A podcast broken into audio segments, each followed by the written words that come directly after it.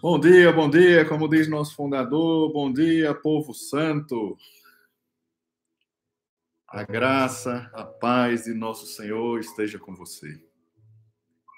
Por isso, vamos direto para a nossa palavra de Deus, porque ela é que nos alimenta, ela, como eu disse, é que nos faz participar da vida divina, da vida divina com Ele. Então, hoje, o Evangelho está lá no Evangelho de Lucas, capítulo 16. Capítulo 16, versículos de 1 a 8. Lucas 16, versículos de 1 a 8, irmãos. Amém? Isso, já colocaram aí. Oh, irmã Cecília tá aí, tem a graça de ter internet. Bom dia. Muito bem, meus irmãos. Então vamos lá. Lucas 16, de 1 a 8. O Senhor esteja conosco, Ele está no meio de nós. Proclamação do Evangelho de Jesus Cristo segundo Lucas. Glória a vós, Senhor. Jesus disse também a seus discípulos: Havia um homem rico que tinha um administrador este lhe foi denunciado por ter dissipado os seus bens. Ele chamou o administrador e lhe disse: Que é que ouço dizer de ti? Presta contas da tua administração, pois já não poderás administrar meus bens. O administrador refletiu então consigo: Que farei, visto que meu patrão me tira um emprego? Lavrar a terra não posso. Mendigar tenho vergonha. Já sei o que fazer para que haja quem me receba em sua casa quando eu for despedido do emprego. Chamou, pois, separadamente a cada um dos devedores de seu patrão e perguntou ao primeiro: Quanto deves ao meu patrão? Ele respondeu: Cem medidas de azeite. Disse-lhe: Toma a tua conta, senta-te depressa e escreve cinquenta. Depois perguntou ao outro: Tu quanto deves? Respondeu: Cem medidas de trigo. Disse-lhe o administrador: Toma os teus papéis e escreve oitenta. E o proprietário admirou a astúcia do administrador, porque os filhos deste mundo são mais prudentes do que os filhos da luz no trato com seus semelhantes. Meus irmãos e minhas irmãs, palavra da salvação, glória a vós, Senhor. Eita. Muito bem, meus irmãos, esse até foi o evangelho de duas semanas, se não me engano, do domingo de duas semanas atrás e hoje, mais uma vez, parábola do administrador infiel. Esse evangelho, meus irmãos, pode iniciar dando, gerando em nós um certo desconcerto. Esse evangelho está localizado em Lucas logo depois da parábola do filho pródigo. E você sabe que a parábola do filho pródigo é uma parábola de perdão, de reconciliação, um perdão, um, uma parábola que fala do perdão a quem não merece perdão. E é nesse contexto que Jesus continua contando essa parábola. E não sei se você entendeu, mas existia aqui um administrador, tinha um patrão e tinha o seu administrador, e esse administrador ele era desonesto. Ele era desonesto e ele estava esbanjando os bens do seu patrão. Ele estava administrando de forma corrupta. Né? O patrão descobriu e aí disse que ia demiti-lo. Então, o que é que acontece? Como é que você pode compreender que Jesus está aqui dizendo, é, dando, contando essa parábola, dando um exemplo como que elogiando essa situação? Ele viu que ia ser demitido, como ele já não tinha forças para para plantar, ele tinha vergonha de mendigar, ele chamou aqueles a quem ele tinha roubado, né? aplicado uma corrupção, e aí ele pega e sai dividindo aquela dívida que aquelas pessoas tinham com o patrão. Um devia 100, escreve aqui só 80. Então, meus irmãos, a primeira questão para que a gente possa elucidar isso aqui, ver onde é que, que esse evangelho vai nos levar no dia de hoje, é saber que Jesus não está aqui louvando, destacando a esperteza nem a desonestidade do administrador. Não é isso. Inclusive, se você, ao ler esse evangelho, você chegou a pensar sobre isso, é razão até de reflexão, porque Jesus jamais proporia algo desonesto, algo que venha a promover a corrupção. Então, o que é que está que é que tá por trás? O que é que está aqui nessa palavra? O que é qual o ensinamento que ela nos traz no dia de hoje? O ensinamento, meus irmãos, é que na vida, na nossa vida, e aí vamos lá entrar, o evangelho na nossa vida. Aqui se trata, esse é um típico exemplo, o que o administrador estava fazendo aqui totalmente errado, era corrupção. Esse aqui se chama caixa 2. Não, não tem outra saída. Era o que ele fazia. Ele administrava os bens do patrão, ele ele tinha um, um, valor que ele podia passar para aqueles clientes, ele colocava um a mais para ele. Né? Então ele enricou com isso. Só que chegou num determinado momento, ele estava fazendo tanto mal, ele estava tanto aplicando, praticando o pecado da desonestidade, da corrupção. Ele se encheu de bens com isso, mas chegou num determinado momento que ele foi descoberto. E ele viu o tamanho do impacto, o tamanho do prejuízo que ele ia ter, porque ele foi descoberto pelo seu patrão. Uma vez que se instalou na vida do administrador essa punição, que se, se instalou na vida dele essa descoberta, que ele viu que agora não tinha mais o que fazer, o que foi que ele fez? Ele foi agora pensar numa maneira de minimizar o dano do pecado que ele cometeu. E aí você começa a compreender agora a raiz do evangelho. Por isso, não tire os olhos nem os ouvidos daqui. O Evangelho na nossa vida. Uma vez instalada a situação ali, uma vez que o administrador viu, apesar de ter a consciência antes do que fazia de maneira errada, mas uma vez que ele se enxergou agora sem saída, né, ele vai buscar diminuir o dano o resultado, a consequência do pecado na vida dele.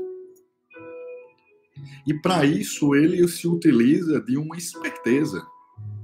É essa admiração né, que o patrão, Jesus conta na parábola, é, remetendo ao patrão. O patrão se admira com tamanha esperteza, com tamanha astúcia. Né? Ele, diante do cenário que foi instalado, ele conseguiu uma forma de minimizar o dano.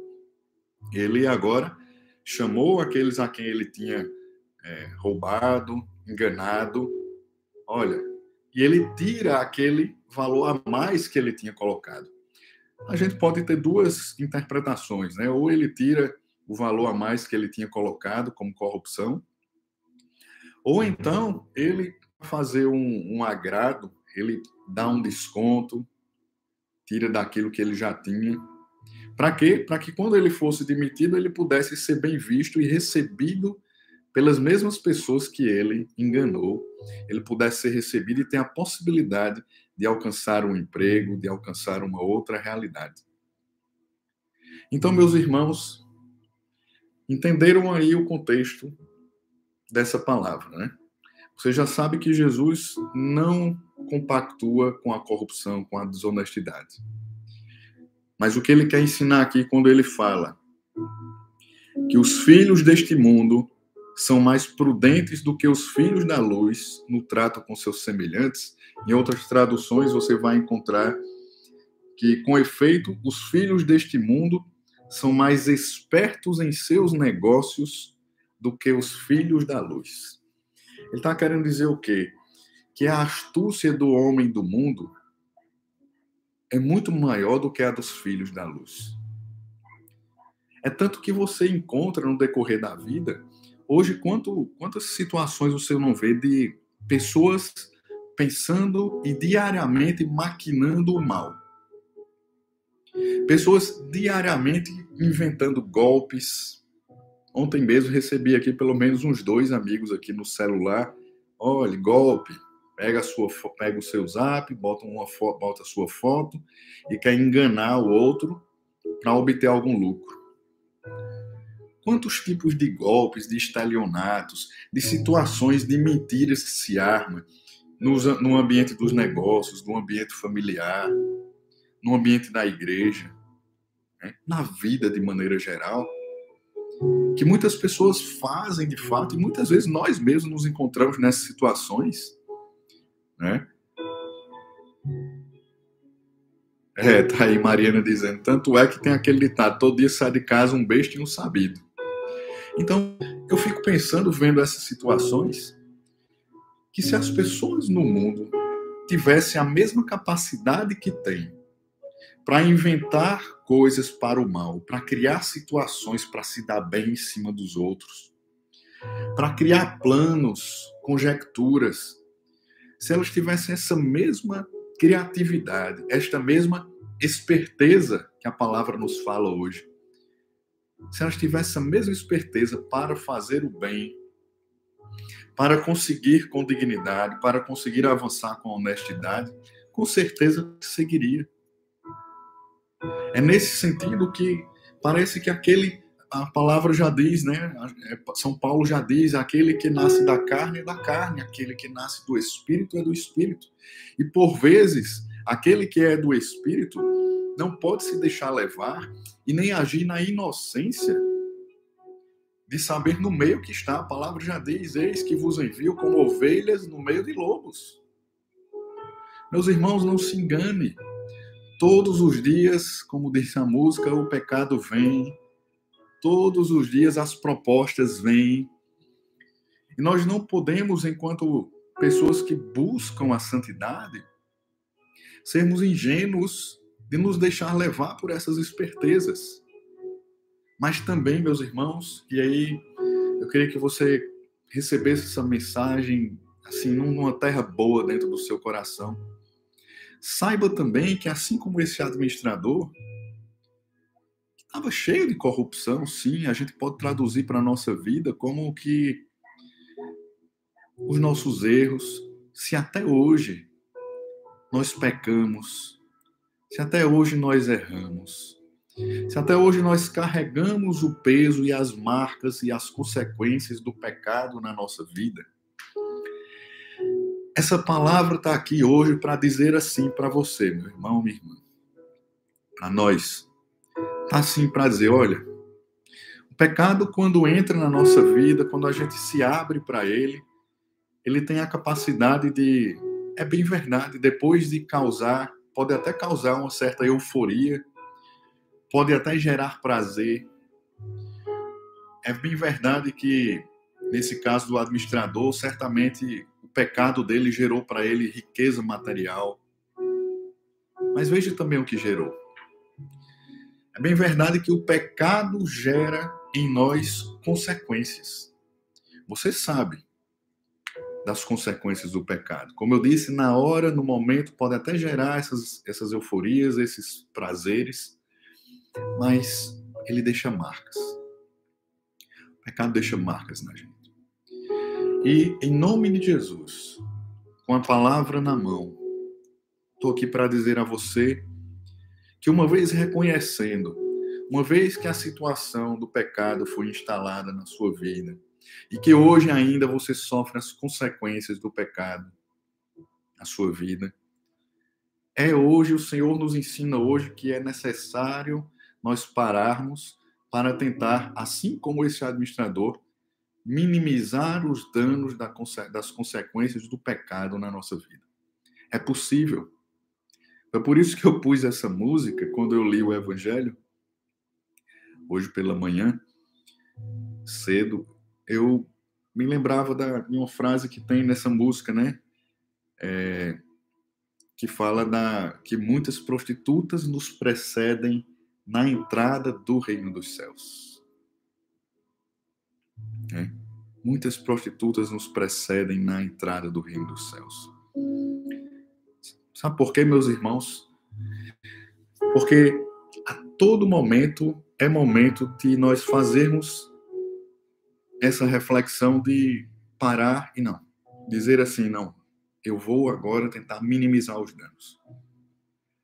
Quando a gente para para fazer essa reflexão, a gente primeiro assume que a gente pecou e assume que o pecado tem consequências na vida da gente. De maneira nenhuma a palavra quer dizer, e nem a música, quando fala que os pecadores, muitos pecadores entrarão na frente de nós no reino dos céus. Primeiro, porque se eu assumo assim, eu estou assumindo que o pecado do outro é, é maior do que o meu, do que eu sou santo. No fim das contas, todos somos pecadores. Né? Só muda o tipo de pecado. Alguns até são comuns. Só muda o tipo de pecado e o endereço. Né? Mas o pecado das coisas que caímos, que fizemos, que carregamos esse peso até hoje, é sim, meus irmãos, digno de. É, é sim razão de nós trazermos essa reflexão e dizer assim: não, vou parar hoje e usar. Usar não da esperteza do mundo, mas da ousadia no espírito, da sabedoria no espírito, para dizer assim: como é que eu posso minimizar o dano daquilo que o pecado fez em mim? Né? Como é que eu posso fazer isso? Essa é uma analogia com essa esperteza do mundo. Como é que eu posso realizar? Hoje, você que está ouvindo essa palavra aqui agora, que sabe das consequências das traições, dos adultérios, das arrogâncias, né? dos desamores, das coisas que você deveria ter assumido por amor a Deus e deixou para trás, e que hoje gera em você dor, remorso, frustração, saudade todas as coisas que você fez no passado.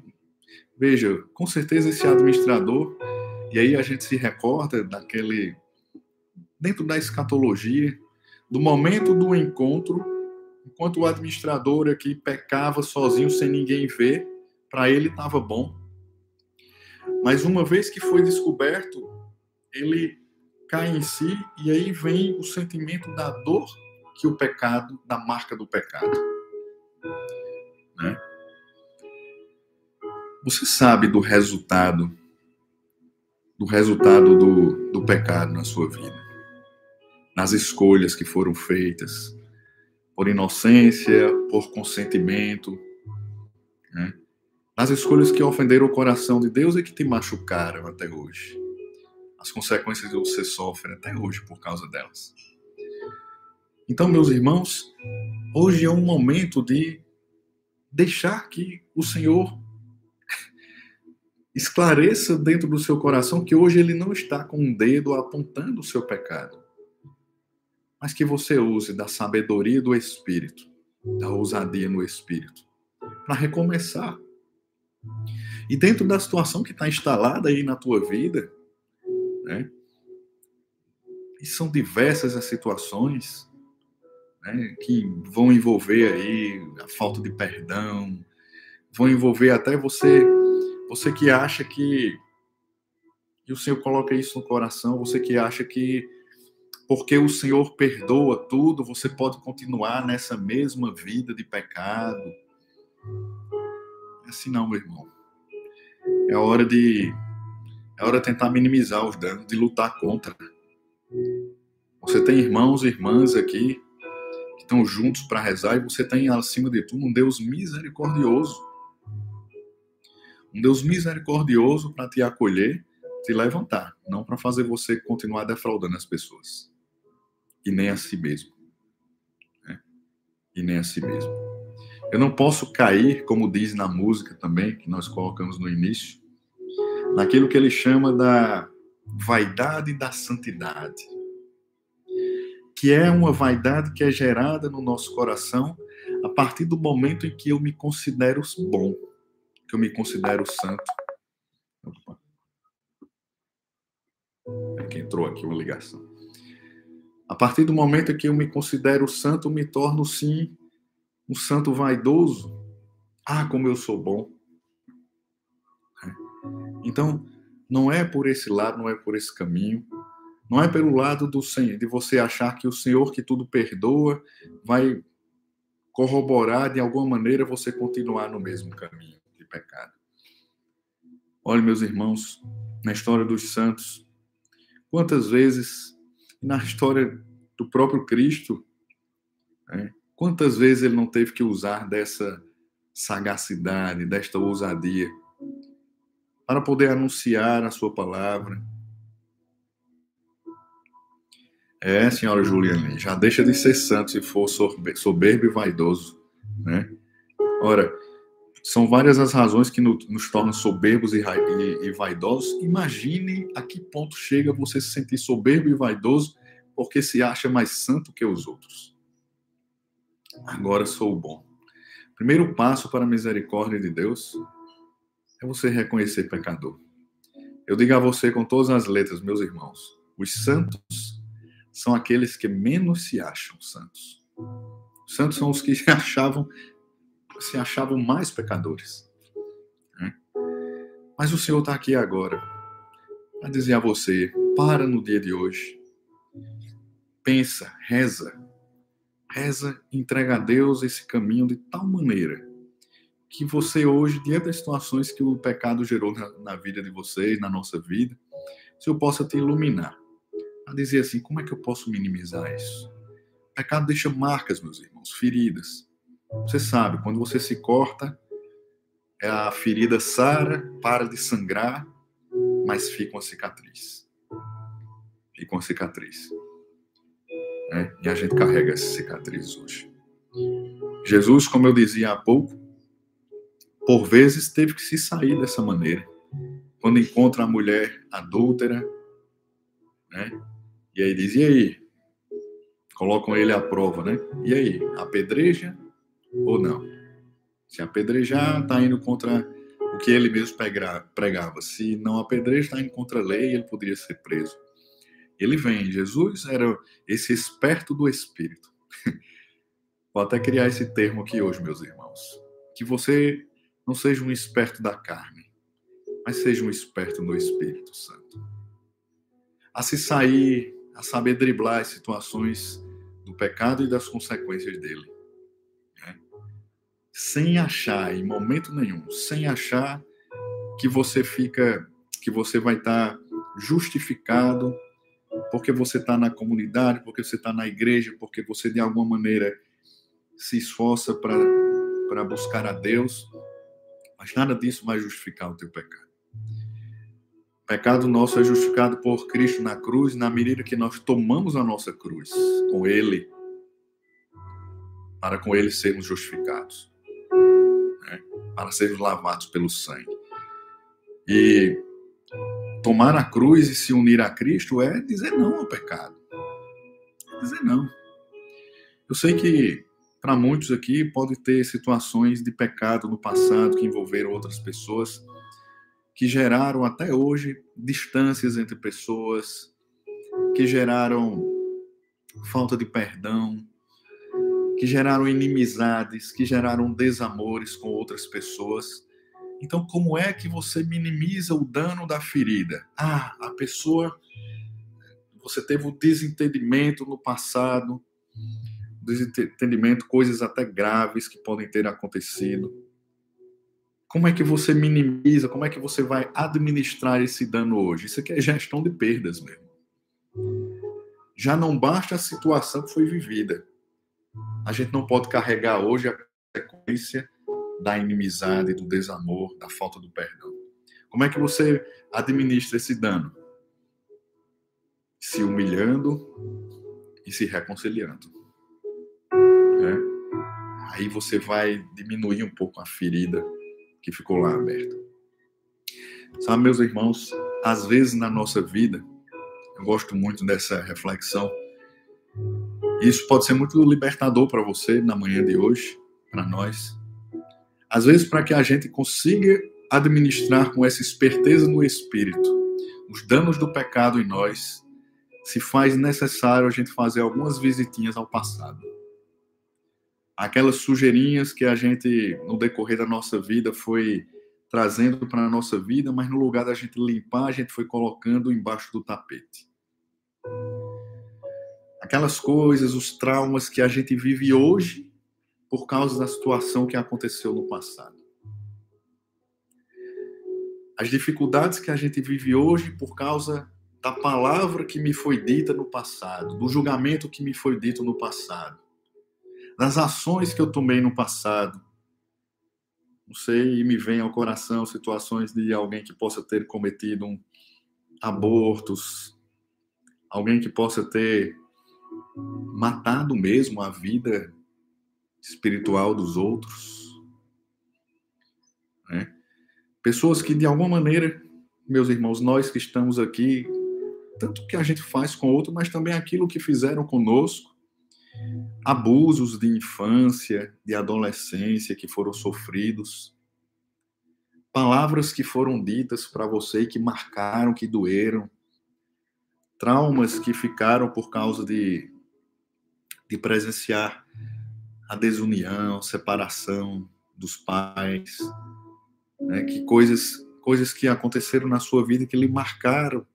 Mas eu estou aqui para dizer hoje que hoje é o momento de, pela força dessa palavra, meu irmão, minha irmã, você saber administrar no espírito, com a esperteza do espírito, esse dano que o passado te causou. Você não pode mais viver o hoje parado no passado. Pessoas que viveram, viveram até o momento do acontecimento passado que lhe marcou tanto que você não conseguiu para frente. Deixa o passado passar. E eu digo a você com todas as letras, talvez seja até necessário para muitos que estão ouvindo aqui, até porque não é um processo fácil, eu sei, reconheço. E, e por isso eu digo, talvez para muitos seja até necessário uma ajuda espiritual, uma ajuda até profissional, psicológica, porque fazer essa visita aos momentos passados nem sempre é um momento fácil. Pessoas que carregam hoje traumas de escuro, de medos, por causa de coisas que disseram. Pessoas que não conseguem hoje ter uma relação paternal com seu pai, com a figura masculina ou vice-versa, por causa de traumas que foram vividos com o pai, com a mãe. São tantas situações, são tantas vidas aqui. Portanto, eu convido você hoje, nessa ousadia no espírito. A gente só consegue seguir em frente se antes a gente conseguir fechar a ferida que foi gerada em nós. Às vezes, meus irmãos, tem uma, uma frase também do padre Fábio que ele sempre diz o seguinte, que às vezes é melhor a gente sofrer logo tudo que tem que sofrer no momento do que ficar sofrendo aos poucos a vida inteira. Sabe por quê? Porque quando a gente visita esse momento e se cura dele, a gente sofre ali naquela hora, mas passa. Eu consigo ir embora, eu consigo seguir em frente. Mas se eu fico com aquilo dentro de mim, se eu me fecho, se eu fico me lembrando, como o diácono diz, o dia, a hora, o minuto, o segundo e o jeito que a pessoa falou, e aquilo internaliza dentro do meu coração e só me leva para baixo, aí eu vou ficar, como eu disse, sofrendo aos poucos a vida inteira. Então, meus irmãos, visitemos esse passado, esses momentos. Tenhamos a capacidade de levantar o tapete na nossa sala, onde a gente foi empurrando e deixando para trás e, e, e, deixa, e juntando na realidade essas sujeiras, essas coisas que não ficaram resolvidas. É preciso a gente se resolver. Senão a gente vai viver, meus irmãos, carregando sempre o peso. Né? Tá aí, Mariana está dizendo aí, né? Você não vive, você só se arrasta pela vida. É por essa razão de muitos de nós, muitas vezes já acordar depois de uma noite de sono, a gente já acorda cansado. Porque a gente não está satisfeito tá carregando esses pesos. Né? A vida fica pesada, fica cansada. Né? O administrador infiel hoje quer nos ensinar isso. O administrador teve que bolar um jeito Talvez hoje o seu jeito seja, de fato, fazer essa visita, naquele momento que passou, ver as consequências daquilo que, que aquilo gerou e, que, e as feridas que hoje ainda sangram por causa daquele momento, para que a gente possa tratar. Ferida sem tratar continua aberta sempre. Tratamento às vezes dói. Né? Tratamento às vezes dói. Essa visita dói. Né? Jesus foi sempre esse que teve a capacidade de fazer esse tratamento. Sabe para quê, meus irmãos? Para que um dia, quando nós nos encontrarmos diante de Jesus, diante da verdade, a gente não venha sentir todas essas dores e aí de uma maneira que a gente já não possa fazer mais nada. Momento de fazer é agora. Nosso juízo particular, como ensina a escatologia, esse encontro com a verdade. A nossa verdade. A verdade de Cristo, nosso espelho em Cristo da verdade. E aí, nesse momento, quando a gente vê tudo aquilo que foi causa de dor para o outro, por causa de nós, e também as dores que nós carregamos, que a gente não venha a sofrer as dores dessas consequências, desses pecados. Não deixe passar pela vida. Não deixe, deixe passar pela vida sem resolver essas coisas. Porque tanto você vai se curar, se libertar, quanto você vai estar entrando na comunhão com o Senhor.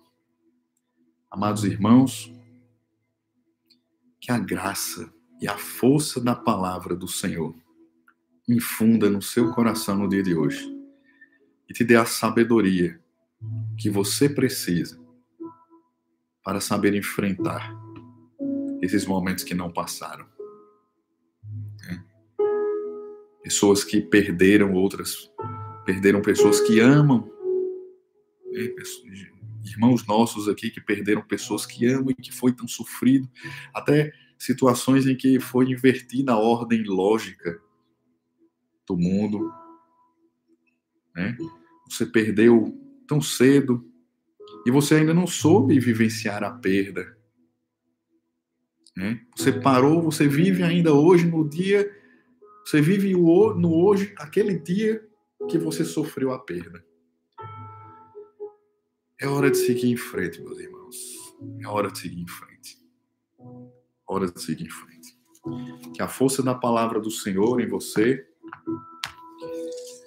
possa realmente te ajudar, meu irmão, minha irmã, a superar essas consequências do pecado em você. Né? Mas está aí a dica. Visita, enfrenta para ser curado. Amém? Tão bom estar com vocês e vamos terminar então nesse clima de uma sexta-feira abençoada na paz, na graça do Senhor e com esse novo de Deus, que é essa palavra. Uma palavra que edifica e que nos dá um norte, nos dá uma direção para que a gente possa agir. Queria terminar assim, com a energia de quem foi abençoado por Deus. Um louvor. Tomando aqui na canequinha das oblatas, com meu nome.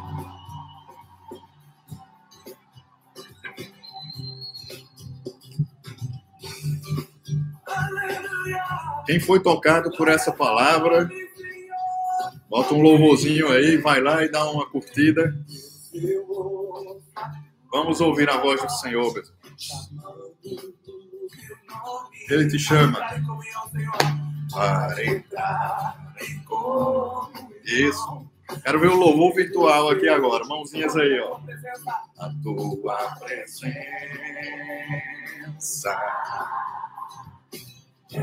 isso, bota as mãozinhas aí. Que você passe um dia hoje na presença do Senhor. Quero ter. E um adorador é assim. Eu não posso deixar de adorar. Eu não posso deixar de desejar. Tua presença. Tá bonito o louvor daqui, viu? Parece que tá no presencial. sustenta. Levanta as mãos aí.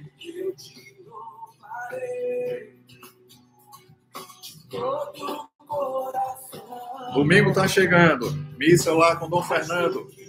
Estaremos juntos. O que é que basta? Sabe, basta. Louva, louva, povo. Isso. Sabe, basta. Te quero, Deus. Eu não posso deixar de te amar. Amanhã, vigília na São Miguel. Olha aí, André Guerra tá avisando. Que desce do céu. Que me sustenta. Valeu, meus irmãos. A graça e a paz do Senhor esteja com vocês. Tenham uma sexta-feira abençoada. Aí, em nome de Jesus. Sem esquecer da palavra e sem esquecer de buscar a cura do pecado. Amém. Shalom.